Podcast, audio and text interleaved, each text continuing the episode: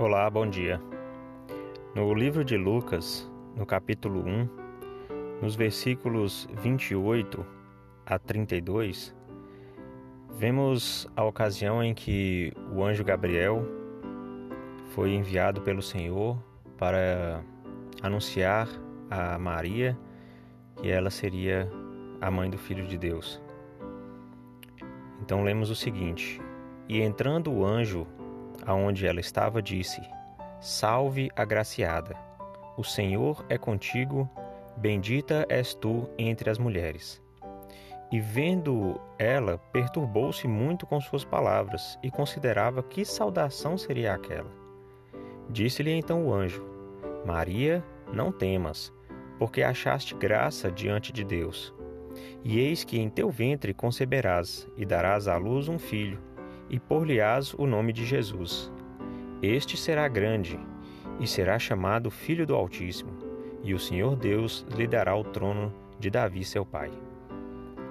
Bom, a minha ponderação nesta manhã é a respeito de Maria e de como ela deveria ter se comportado toda a sua vida até aquele momento, para que um anjo do Senhor chegasse e dissesse a ela que ela era bendita entre as mulheres que ela era agraciada e que ela estaria digna, em condições de ser a mãe do Filho de Deus.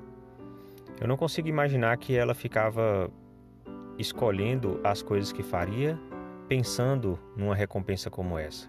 Isso era impossível de se pensar. E ainda hoje não se pensa que isso vai acontecer novamente, porque sabemos que somente um foi o Filho de Deus aqui. Mas que outras bênçãos nós podemos receber por viver uma vida reta e digna, como Maria certamente vivia e depois foi abençoada com esta maravilhosa graça.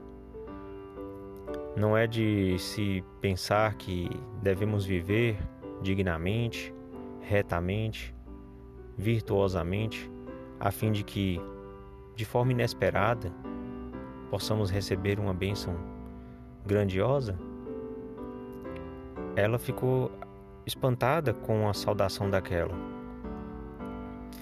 Quem sabe um dia não seremos nós que ficaremos espantados com a saudação de que fomos dignos, de que fizemos o que era o melhor que podíamos fazer e que o Senhor achou a graça aos nossos olhos. Então, nós precisamos refletir sempre que as nossas atitudes diárias, corriqueiras, rotineiras, devem é, considerar uma pessoa cristã de verdade.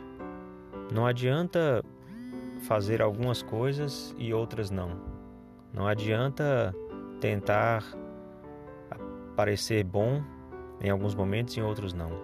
Certamente é necessário uma vida reta constantemente a fim de receber uma saudação como a que Maria recebeu, uma bênção como ela recebeu, de poder ser a mãe do Filho de Deus, mas podemos ser a bênção de ter a bênção de sermos instrumentos na mão do Senhor para muitas outras coisas.